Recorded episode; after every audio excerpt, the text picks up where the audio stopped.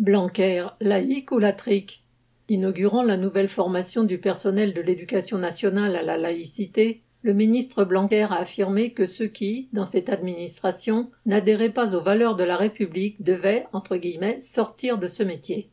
Il a même ajouté que la hiérarchie veillerait désormais à faire respecter cette injonction.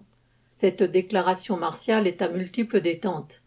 Officiellement dirigée contre les islamistes et venant quelques jours après la commémoration de l'assassinat de Samuel Paty, elle participe de la campagne permanente du gouvernement contre les musulmans et en fait de sa concurrence électorale avec la droite et l'extrême droite.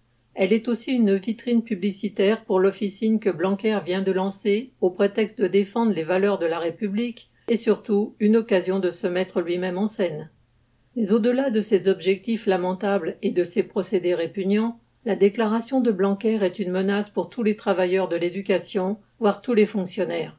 Car bien entendu, c'est le ministre qui définit ces prétendues valeurs de la République devant être défendues. Un enseignant a-t-il encore le droit de donner une opinion négative de l'intervention française au Mali ou du massacre du 17 octobre 1961, de dire que l'argent public doit servir à l'éducation et pas à soutenir les profits? A-t-il le droit d'en parler avec ses collègues, les parents d'élèves, les élèves? Doit-il en cours faire passer les exactions commises au nom de la patrie pour de hauts faits? À partir de quelles limites une manifestation ou une opinion sortiront-elles du cadre républicain? On voit une nouvelle fois qu'au-delà d'attaques ciblant la fraction immigrée de la population, l'État fourbit ses armes contre tous les travailleurs. Paul Gallois